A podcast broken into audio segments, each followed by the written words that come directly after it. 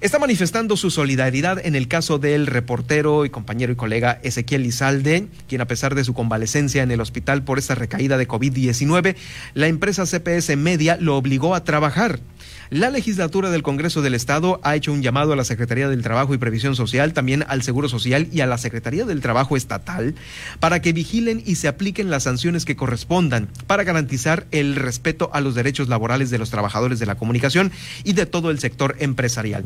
Respaldando el llamado que hiciera la Red Baja California Sur de Periodistas, el diputado Esteban Ojeda Ramírez presentó un punto de acuerdo en representación del grupo parlamentario de Morena y el cual fue avalado por unanimidad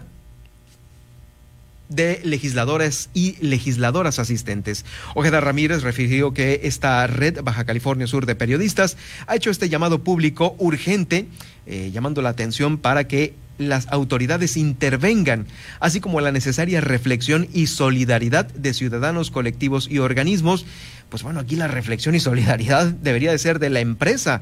no tanto de colectivos y organismos, es la empresa la que, pues bueno, ahí los obligó a trabajar eh, inclusive en la pandemia, según se da a conocer en este, en este comunicado, toda vez que Ezequiel Izalde, nuestro compañero, amigo y reportero, aún se encuentra hospitalizado después de sufrir esta recaída en su salud padeciendo COVID-19. Es recaída, ¿eh? es recaída. Y es que advierten que de violaciones a los derechos laborales se afectaron eh, mucho más estas afectaron mucho más la salud de nuestro compañero periodista, quien está luchando por su vida en virtud de que la empresa CPS Media no permitió desempeñar su trabajo desde casa y le exigió el regreso a la cobertura diaria sin estar en condiciones de salud para ello.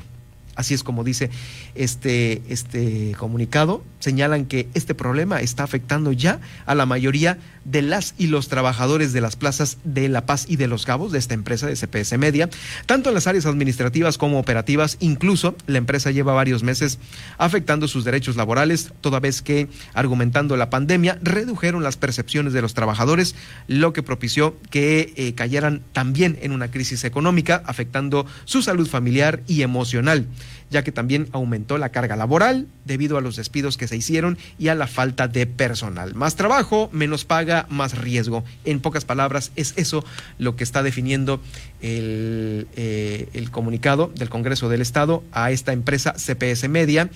eh, la empresa donde transmite Radiante FM.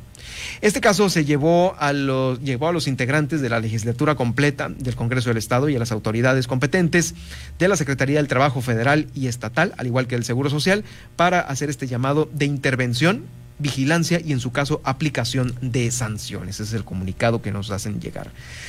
Bueno, pues aquí la mejor de la vibra con nuestro compañero Ezequiel Izalde.